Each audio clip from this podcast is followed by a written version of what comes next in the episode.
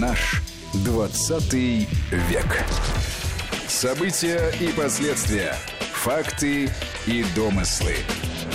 Здравствуйте, уважаемые слушатели. В студии Вести ФМ Армен Гаспарян, Дмитрий Куликов, Гия Саралидзе. Рад приветствовать вас, друзья. Здравствуйте. Приветствую. Сегодня хотим мы поговорить о общественных движениях, причем вот общественных движениях, на которые власть государства опиралась в достаточно тяжелые времена, и опиралась она именно то, что мы называем энтузиазмом. У нас была целая программа, которая была посвящена детским юношеским организациям, которые возникли в начале 20 века. Но, конечно, мы об этом сегодня тоже будем говорить, но этим не исчерпывается. Да? Не только на энтузиазм ну, совсем молодых опиралось молодое э, государство. Как бы ты вообще, э, Дим, э, сформулировал вот те движения, которые были, и их связь с властью и государством? Ну, вот знаешь, интересно, через сознание связь осуществлялась, да, потому что, ну, в принципе, к чему апеллировала власть? Ну, она апеллировала сначала там, к революционной сознательности масс, потом к пролетарской сознательности масс. Ну, кстати, в годы Великой Отечественной войны к патриотической сознательности, да, потому что за родину, за Сталина, за родину было впереди если главную идеологему брать. Поэтому, отвечая на твой вопрос, я отвечу на него сложно, но при этом я считаю, что другого понимания нет. Вот все общественные движения, которые являются общественными, они осуществляются через сознание и через сознательность. Когда люди принимают действительно для себя решение, что что-то для них важно, и они готовы даже чем-то жертвовать вот в, в этом важном. Потому что если мы посмотрим на там, когда это все начиналось, там, пионерия, комсомол, но это же вообще было неочевидно. И, в принципе, это сталкивалось с глубоким социальным неприятием. А следующий шаг там значимый, это так называемые 25-тысячники, да, когда, опять же, сознательный пролетариат, сознательных коммунистов, сознательных комсомольцев отправляли в глубинку, в село, для того, чтобы они вели там работу, самую разнообразную да, работу. И, в принципе, этих людей ведь встречали во многом в штыки. А эти люди ничего от этого не получали. Никакого ни карьерного роста, там, ни каких-то зарплат, ни еще чего-то. Ну, а если взять 30-е годы, мы об этом говорили очень много – да, что, конечно же, сталинская модернизация основным своим ресурсом имела крайне заниженный в оценке труд и сверхэксплуатацию этого труда.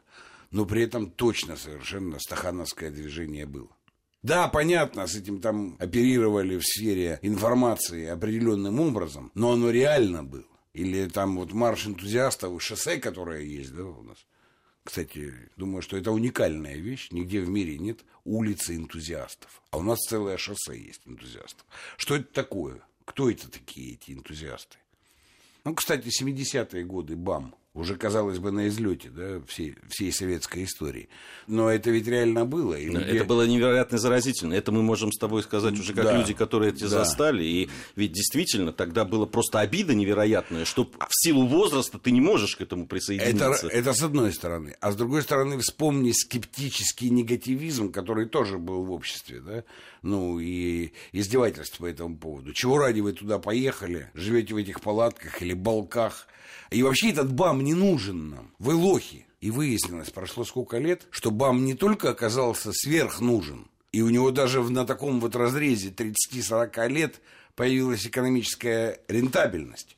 Но потребовал, стоит задача его расширить, причем радикально, да, то есть провести там достройку, реорганизацию и так далее, и так далее. Он еще больше нужен. Интересно, а мы понимаем, что мы это сейчас имеем и ставим задачи с 6 миллионов тонн до 100 миллионов тонн увеличить, благодаря тем, над кем смеялись в социальном сознании в 70-е годы, что они занимаются бессмысленным действием и этими гитарами сами себя оглупляют. Там, или, или хуже того, на самом деле они не энтузиасты никакие, а за длинным рублем поехали. Я, я не хотел бы сейчас развивать эту историю, но я бы отметил, что вот как раз БАМ и то, о чем ты говоришь, там ведь уже такое и противостояние, в том числе отцов и детей заметь, что вот этот э, скептицизм, он-то больше старшему поколению был присущ. Это они говорили молодым. Понятно, что среди молодых были карьеристы и приспособленцы, которые тоже говорили о том, что... Ну, Хотя вот странно, понимаешь, а поколение отцов ведь прошло целину. Ну, понятно, там были и принудительные элементы. Все это было, я ничего не отрицаю. Но вот этот энтузиазм, который непонятное слово такое, да, и непонятно, что за ним стоит, он же тоже был. И никуда вы от этого не денетесь. А, Армен, для того, чтобы опираться на энтузиазм и на какую-то сознательность, да, вот если мы говорим о тех же 25-тысячниках, это должна быть основа. Какая-то платформа, вот эти 25 тысяч этих людей, которые вдруг откуда-то взялись. Они ведь не были действительно там подготовлены, они не были выпущены из какого-то специального института. Откуда это бралось, на твой взгляд? Идеология сказалась. Э, с самого начала прихода к власти большевики уделили огромное внимание идеологической подготовке населения страны. Это, кстати, э, разительно их отличает от э, любого белого правительства в любой период, потому что более наплевательского отношения к идеологии, в принципе, сложно продемонстрировать. Десятки, сотни газет занимались подготовкой принципиально нового человека для принципиально нового общества. И с каждым следующим удачным шагом советской власти число энтузиастов новой жизни, новой страны – увеличивалась в геометрической прогрессии. Правда, э, были заложены и многие родовые травмы, которые в дальнейшем не удалось избежать. Ну, а самый яркий, наверное, пример – это ленинский так называемый призыв в партию – когда э, численность большевиков увеличилась в разы, но при этом с качественной точки зрения она значительно и пострадала. Об этом они сами говорили еще в середине 20-х годов. Это не является э, некой тайной. Кроме того, энтузиазм, который действительно был продемонстрирован во всех абсолютно областях жизни, начиная от строительства и заканчивая э, уровнем, вернее не уровнем, а процессом ликвидации безграмотности, автоматически – вызвал многочисленные приписки и фальсификации, от которых тоже невозможно было избавиться, потому что если начиналось это все с некой невинной шалости, условно, что мы здесь немножечко завысим процент людей, принявших участие, ну, я не знаю, там, условно, в ликвидации безграмотности в Днепропетровской области, чтобы она не сильно отставала от Киевской или Одесской, о чем все тогда примерно представляли, то, конечно, в дальнейшем это привело уже просто к откровенному фарсу, и причем, несмотря на все усилия, которые предпринимались партийными органами на местах, избавиться от этого было невозможно. Ну и в дальнейшем с каждым годом это все усиливалось. Апогей, ну, на мой взгляд, конечно, этого безобразия, это уже середина 80-х годов. Ты помнишь, как, например, наш замечательный футболист Олег Протасов стал обладателем серебряной бутсы. И что по этому поводу говорили э, не просто там футбольные болельщики, а даже функционер. Это уже не являлось даже никакой тайной, а все прекрасно понимали, ну что, ну это вот у нас такая вот стахановская действительность. Но ведь это же безобразие абсолютное. К сожалению, к огромному, отцы-создатели этой модели не предусмотрели те возможные риски, которые за этим последуют. И, к сожалению, необходимо констатировать, что вот тот действительно подлинный энтузиазм те действительно подвиги трудовые, которые были осуществлены, они сегодня во многом померкли, когда вот эта вот негативная сторона стала во многом ассоциироваться с этим энтузиазмом, потому что у нас ведь нынче то же самое стахановское движение в лучшем случае произносится с глубокой иронией. Я тут поспорю немного. Мне кажется, что дело не в родовых там, каких-то травмах и каких-то болячках, которые потом проявились и в непонимании того, что в них заложено. Мне кажется, что как раз э, суть энтузиазма, его корни, его рождение было в идее, которую дали людям, в цели великой, которую им дали. Как только становилось понятно тем, кто дал эту цель, когда они забывали о ней, или они начинали подменять ее, когда она переставала быть настоящей, тогда, собственно, вот этой почвы для этого энтузиазма подлинного и не было. Тогда это начинали заменять вот какими-то химерами, приписками и так далее. Но это все-таки не в 30-х годах, это уже несколько позже было. Да, безусловно, безусловно. Я просто, ты вот про 80-е годы, когда это стало очевидно, когда слово энтузиазм уже воспринималось с некой такой ехицей, да, ну, в 80-е абсолютно оно так воспринималось. В 70-е еще не до конца, да, но в 80-е это точно совершенно. Какой энтузиазм? Ну, чего? Тут Увели, надо... Увеличьте зарплату. Тут надо как раз говорить о том, что энтузиазм действительно в той идее, которая была, это ведь действительно уникальная вещь была. А, наверное, ну, в мировой истории, понятно, были какие-то примеры там, какого-то, наверное, энтузиазма а, человеческого. Но вот таких масштаб... Золотая лихорадка, например. Например, да. Там понимаешь? другая идея была, ну, понимаешь? Кстати, насчет примеров я не был бы так горяч. Я не знаю таких примеров. Ну, может быть, в Китае только, да? Но тоже не без идеи же. Все Нет, это. с идеей. А вот еще, да? Вот интересно, что вот в социалистическом подходе это появилось. Любопытно. Потому что из всей другой истории, не социалистической, я не знаю. Вот разве что я же говорю, только золотая лихорадка или там освоение Дикого Запада в Америке. Но это... Там в основе другое лежит. Да, да, лежало в основе другое совершенно. Было ли это энтузиазмом? Ну, то есть в, прям, в прямом понимании слова. Жажда обогащения, например, в случае золотой лихорадки, да, точно было. Вот люди, которые магнитку строили, ну, это, знаешь, или Днепрогэс, там как-то обогащением не пахло. Ничего они особо, конечно, не, при, не приобретали во всем этом деле. Вот. Но насколько это вообще механизмы работающие, да, что войдет в культуру дальше? В принципе, ведь там, не знаю, в мечтах своих Маркс утверждал, что люди в принципе будут работать дальше это только за идею и творчеством будут заниматься. Но пока это как-то все не просматривается, потому что но, в принципе, там, считать творчеством то, что ты имеешь время, бегаешь с фотоаппаратом, ну, который теперь в камере, камера в любом, так сказать, телефоне, ну, наверное, да, это какого-то вида творчества. А, а что оно, собственно, привносит? А что, собственно, ты создаешь? Не знаю, одни вопросы. Здесь одни вопросы. Вот. Что будет происходить дальше, ну, вот с роботизацией, да? Ну, понятно, что там в разрезе нескольких десятилетий огромный кластер человеческого труда будет переложен на машины. Ну и что как бы, с людьми? Ну вот да, щупают. Ну, безусловный доход. Дадим то, что там вот хватает на пищу. Этот самый, и пусть... Пишут стихи. И пусть что, да? Ну, как бы, что должно произойти? Ну, вот я говорил, что Стругацкие думали, что в таком обществе, коммунистическом условно, все будут заниматься наукой, а кто не сможет наукой заниматься, тот тут будет стихи писать. Это уже, так сказать, второй слой. Не знаю, не знаю. Для того, чтобы заниматься наукой, во-первых, сама наука должна еще радикально измениться.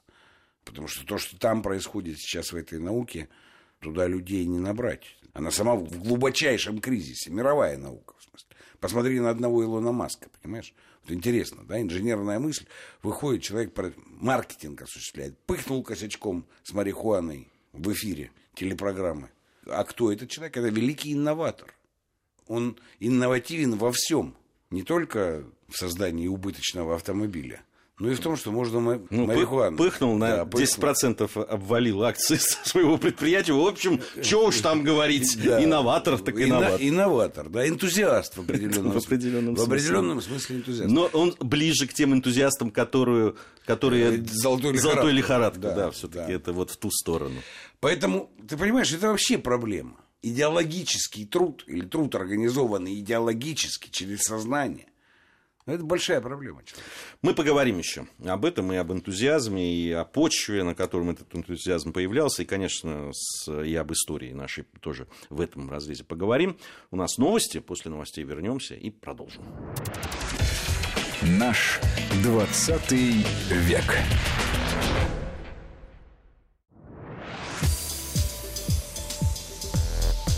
Наш 20 век. События и последствия. Факты и домыслы. Продолжаем нашу программу. В студии Вести ФМ по-прежнему Дмитрий Куликов, Армен Гаспарян и Гия Саралидзе о энтузиазме. У нас мы говорим о том, в какие моменты государство обращалось к этому энтузиазму, к сознательности масс. Но тут как раз сознательность, да, она же две ипостаси у нее. С одной стороны, люди понимали, ради чего они делают это, э, с другой стороны, именно через сознание шло ну, ты понимаешь, обращение ты понимаешь, что интересно, социальное значение этого дела? Потому что никогда же эти движения энтузиастов не были всеобщими.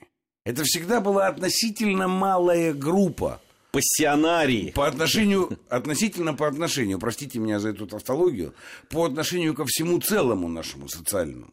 И, кстати, всегда эта малая группа была предметом скептицизма, критики и даже издевательства.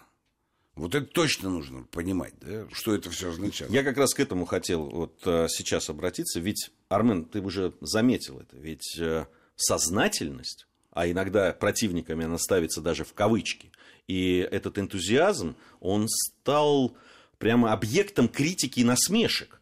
А, особенно это конец 80-х, да, там, там говорили, что невозможно ничего делать, опираясь на просто какой-то энтузиазм мифический, что он там просто люди обманутые, оболваненные, они, значит, куда-то массами идут, что-то делают, ничего за это не получают, и в итоге остаются у разбитого корыта. Ведь это мы, мы все это слышали. Но идея-то сама по себе не новая. Надо сказать, что первыми, кто подверг жесточайшей обструкции вот этот вот энтузиазм общественный, это была русская политическая иммиграция. Оттуда это перекочевало во все разнообразные западные газеты. Апогей, конечно, наступил в 30-х годах, когда пресса Третьего Рейха просто катком прошлась по этому поводу. Там даже выставки устраивали «Советский рай», где значительное число э, места было уделено как раз вот этому самому трудовому энтузиазму, который демонстрировался как, ну, понятно, это азиатское скотство и закабаление абсолютно народа. Ну, они просто это использовали для того, чтобы показать, что, ну, это такие недолюди, да, там, недочеловеки. При, при этом интересно, вот, да, то обстоятельство, когда трудовой энтузиазм в том же Рейхе строил автобаны, это было вполне себе европейское массовое движение, которому никто, заметим, на Западе никаких претензий не а, предъявлял. Если ты параллельно показывал фотографию условно строительства Днепрогэса, где женщины месят бетон э, ногами, чтобы это быстрее все происходило, то это автоматически э, варварство, дикость, гнусность и наплевательское отношение к человеку. В 60-х, 70-х годах об этом все-таки реже стали вспоминать. Но вот в 80-х годах ровно то же самое, фактически теми же самыми словами, заговорили те люди, которые стали потом у нас младореформаторами. Они, по сути дела, во многом использовали даже ту риторику, которую по идее, была бы им незнакома, потому что все-таки в Советском Союзе иммигрантская периодика, но это не самое большое хождение имело. Да, конечно, там в 30-х годах было специальное управление внутри НКВД, которое все это изучало, но все-таки в газетах наших подобного рода э, характеристики не были. То есть вот удивительным образом совпали представления о жизни у двух, по сути дела, общественных кластеров, которые вообще никоим образом не пересекались. И, конечно, то, что э, случилось в самом-самом конце Советского Союза, во многом превзошло даже ту зубодробительную критику, которая существовала тогда на Западе в 20-30-е годы. Ведь пассионарность стало явлением стыдным. Впервые, пожалуй, за всю многовековую историю России вот этот вот энтузиазм человека каким-то образом изменить э, жизнь вокруг себя к лучшему, приложить свои собственные усилия, стал восприниматься атовизмом, стал восприниматься моментом, что зачем это нужно это тебе лично ничего не дает, а стране все равно ничего хорошего э, ждать не приходится. И заметь, мы потом все 90-е годы ведь под этим девизом прошли. Даже первые попытки, условно, каким-то образом создать некие молодежные организации, их сразу обозвали прокремлевскими, баранами-энтузиастами, и с тех пор это вечный как бы двигатель у определенных либеральных СМИ, и характерно, что а, тут же это подхвачено Западом. При этом, вот обращаю внимание, когда у нас некие оппозиционеры показывают вот эту пассионарную молодежь, то в этом никто ничего плохого не видит. А это просто означает, что само по себе это определение стало окончательным продуктом политики оно ушло вообще из общественной жизни. Это теперь уже тоже такой некий политический субъект, к сожалению. А что касается того, что многие сегодня с иронией относятся к советскому опыту, ну так прежде чем иронизировать и э, зубоскалить, наверное, надо все-таки результаты оценить. Например, э, с какой скоростью была ликвидирована неграмотность, сколько всего было построено. Потому что у нас же, если некоторых послушать, то строили, в общем, не трудовые энтузиасты, а зэки. Что является, ну, мягко говоря, передергиванием. Но а поскольку тема не популярна, отвечать на эту бредятину, по сути, некому. Вот это страшно. Потому что документы по тому же стахановскому движению опубликованы в массовом порядке. Они раз кому-то интересны. А тут же в чем проблема, понимаешь, э, Армен? Ведь достаточно же просто сказать, и зэки тоже строили. И зэки тоже. Ну, все было. И то, и другое, и третье, и четвертое, и пятое, и десятое. И до тех пор, пока мы вот эти как минимум 10 факторов, условных 10, не, будем, не начнем целостно рассматривать, мы все время будем оставаться в дураках. Да, я, а Или тут- ты будешь в позиции, что у вас весь социализм одни зэки построили? Поздравляю вас, господин Савраншин. Или ты будешь занимать кондовую позицию э, рубежа 70-х, 80-х, да, что ничего этого не было, ни зэков не было, ни там репрессий не было, ни тяжелой, страшной жизни наших дедушек и бабушек не было, а вот как-то оно так раз и родилось светлое будущее развитого социализма. Еще на зло партии. Тут важно. Да. Вот, ну, это, понимаешь, вот обращайтесь, я так скажу, обращайтесь еще к истории своей семьи.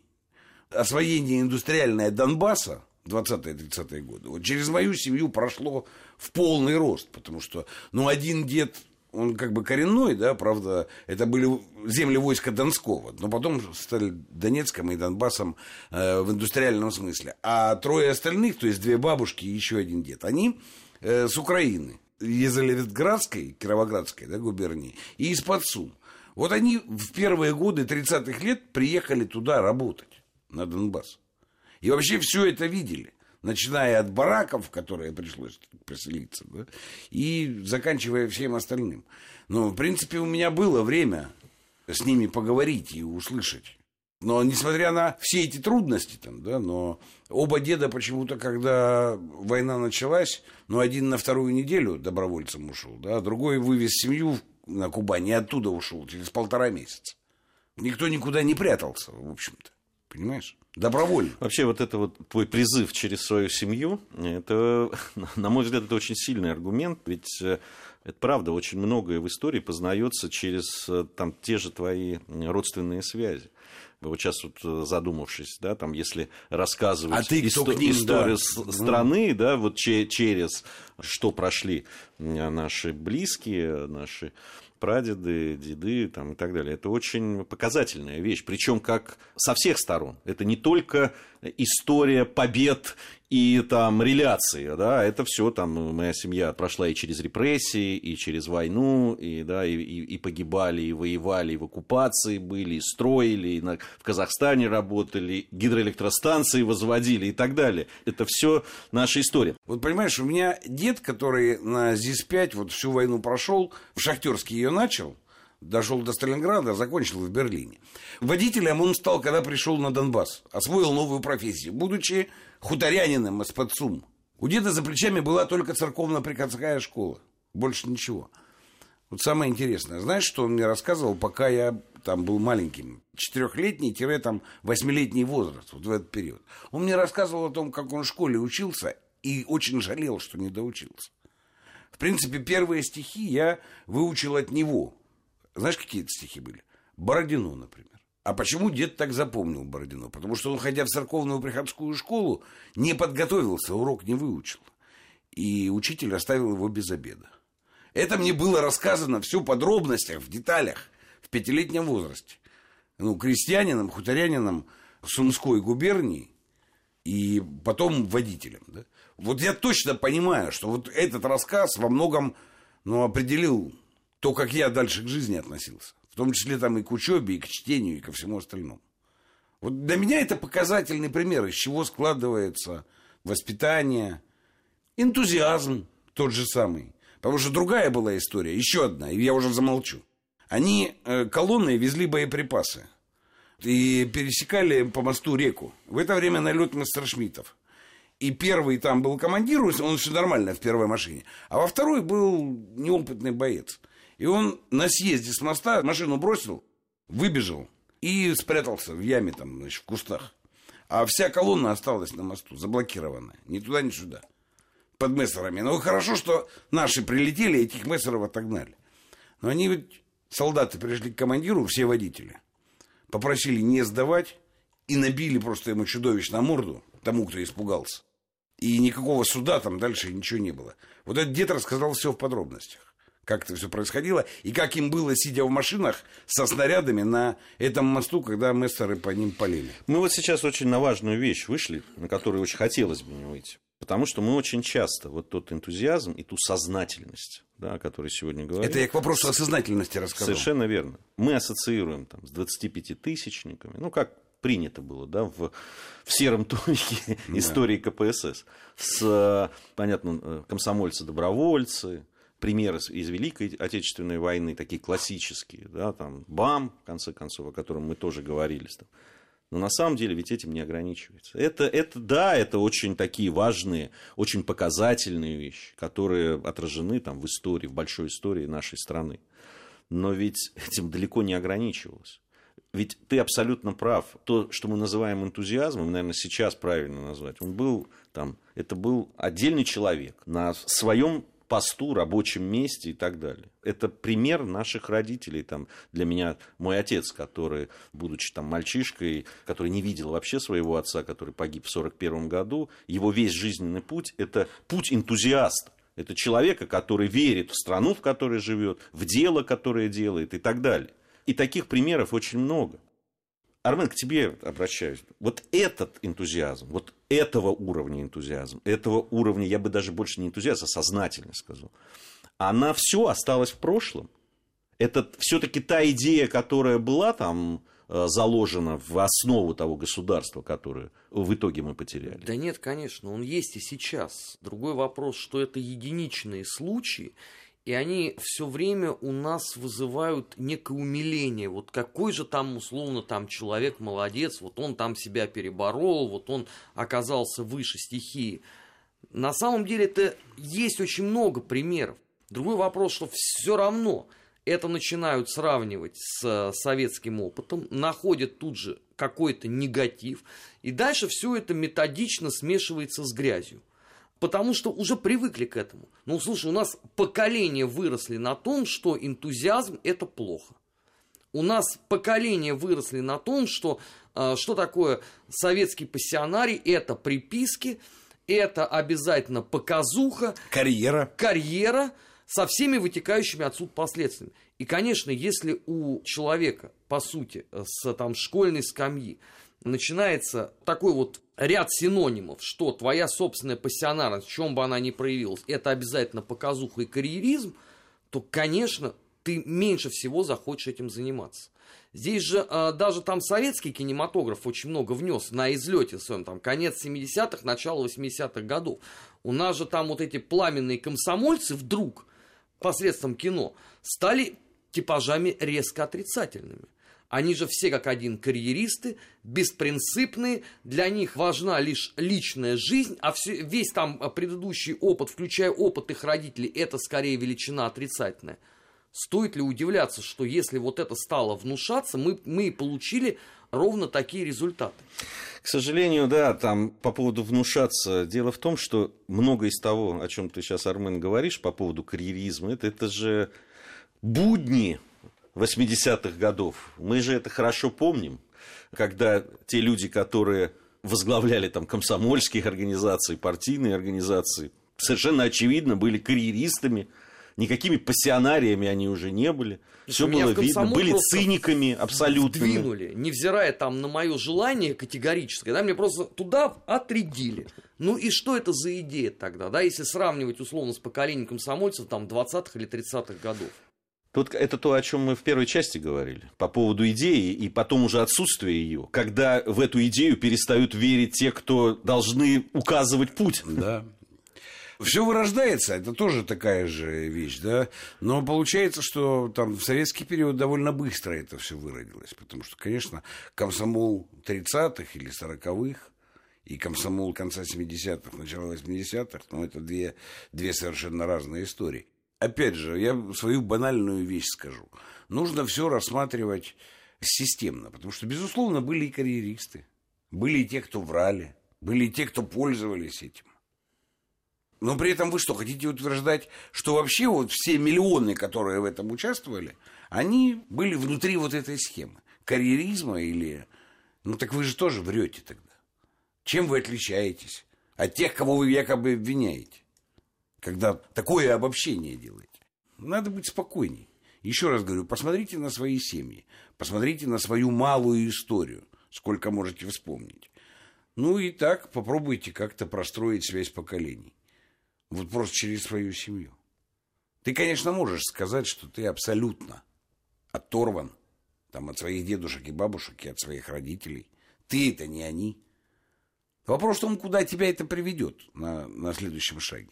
Кстати, единственный тогда выход для вас не рожать детей.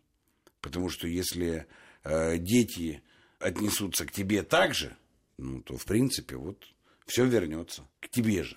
Потому что ну, вопросы воспитания, они же через поведение да, происходят. Через то, как дети смотрят на то, как ведут себя родители по отношению к своим родителям. И это никуда не деть, это всегда видно. Вы, вы, вот даже в том, что если вы не общаетесь и не пишете, это уже тот фактор, который ну, это отношение демонстрирует впрямую.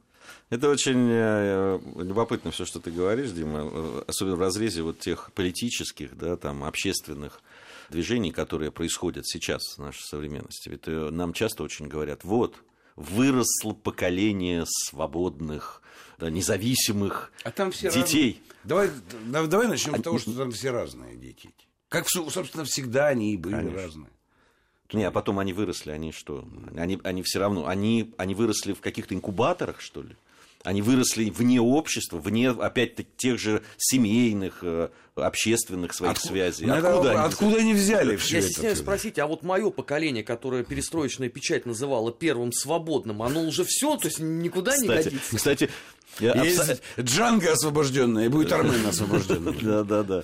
А, вот, э, Армен, ты абсолютно прав. Ведь, э, а мы еще не свободные, мы на поколение раньше от тебя. Мы с Геей ну, вот последнее поколение последних пионеров, последних комсомольцев. Да, оно же ну, называлось первым свободным. Когда говорили, что именно наше поколение отстояло демократические там эти демократию ну, правильно, вы отстояли, а мое поколение уже является первым свободным. Все ну, логично. нет, по логике этих людей, которые говорят, нелогично. Мы не отстояли отстояли, вы не были первым поколением. Вот оно, теперь-то оно народилось, понимаешь, которые кричат там, мы, мы здесь власть, понимаешь, да. там, вытирая ладошкой молоко. То есть опять народишко не того оказался. Ну, кстати, ведь интересно, понимаете, это вот про энтузиазм и вот эти вот идеологические системы управления. Государство в них обвиняют ну, как правило. Но это тоже же большой обман. Самые сильные идеологические системы управления – это общественные.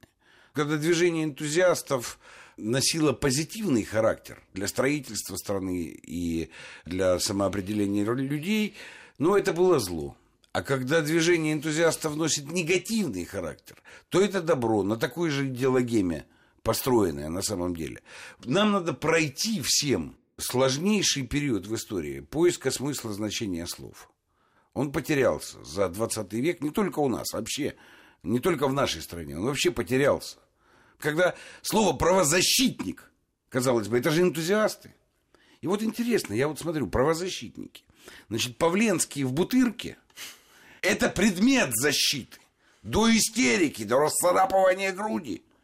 Павленский, который говорит, меня никогда так не унижали и не пытали, как во французской тюрьме, уже не предмет защиты. То есть...